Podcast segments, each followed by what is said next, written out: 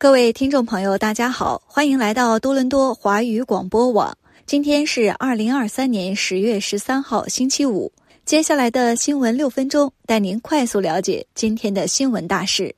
由于安省和卑诗省地区市场的疲弱，加拿大房地产协会 （CREA） 下调了今年的房屋销售和价格预测。与二零二二年相比，预计住宅销售数量将下降近百分之十。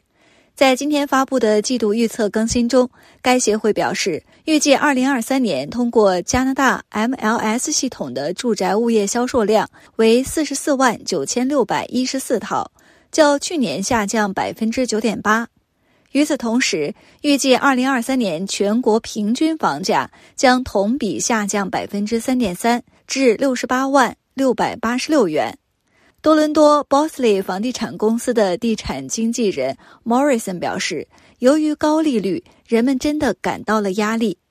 CREA 的报告称，全国的销售与新挂牌比率在五个月内从近百分之七十下降到百分之五十。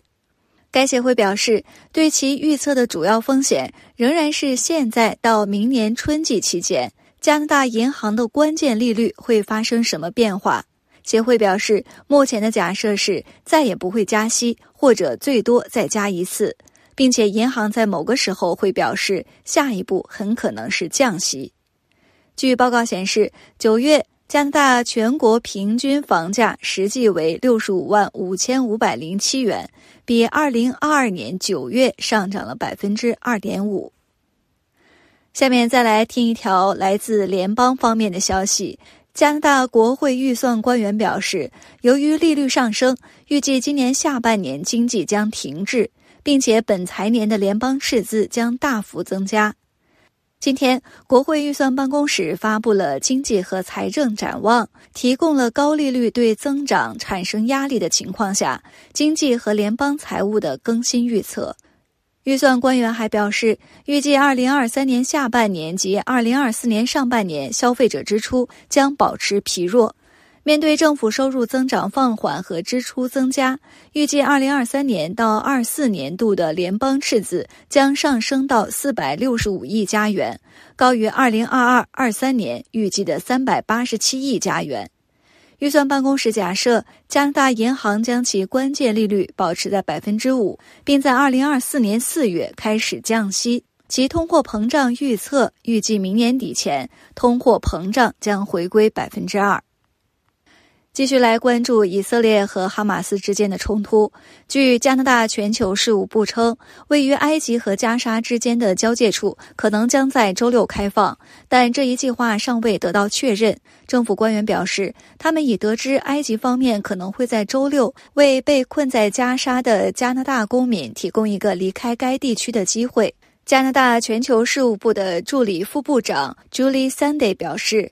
加沙与埃及之间的唯一过境点可能在当地时间周六中午到下午五点之间开放，以便让外国公民撤离。但他警告称，开放该通道进行撤离的计划尚未最终确定或得到确认。加拿大全球事务部称，约有一百五十名在加沙的加拿大公民已经向政府登记并请求帮助。三 day 表示，该部门正在积极确保这一百五十人在有机会时可以离开，并鼓励加沙的其他加拿大公民立即与他们联系。据加拿大广播公司报道，以色列首次宣布从空中战争转向地面行动。以色列命令超过一百万人在二十四小时内离开加沙地带的北半部。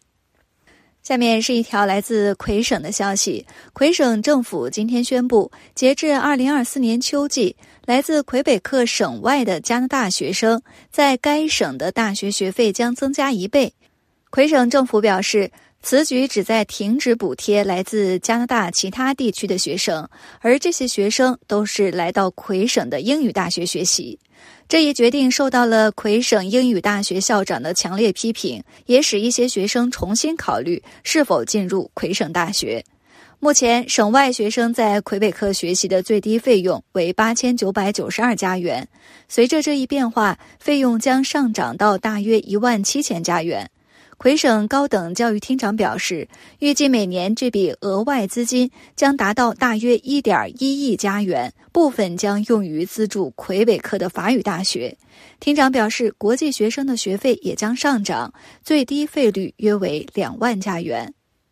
最后来关注一条社区消息：万锦市图书馆将在十月二十一号至二十二号，即下周末举办大型图书促销活动。书籍、DVD、CD 和电子游戏将会以特惠的价格出售。促销活动所得收入将用于支持万锦市图书馆项目和服务的经费。活动地点包括 Anin 社区中心、Cornell、Milliken Mills、Marham Village。Thornhill Community Center 和 Univille。此外，万景图书馆也欢迎民众捐赠书籍等，支持促销活动。如果您家中有保存完好的书籍、光碟和游戏，请前往图书馆捐赠。万景图书馆需要的书籍包括儿童读物类、工艺品、家居和园艺类、语言和学习类、烹饪类、五年内出版的科学和社会科学类、五年内出版非小说类作品、电子游戏。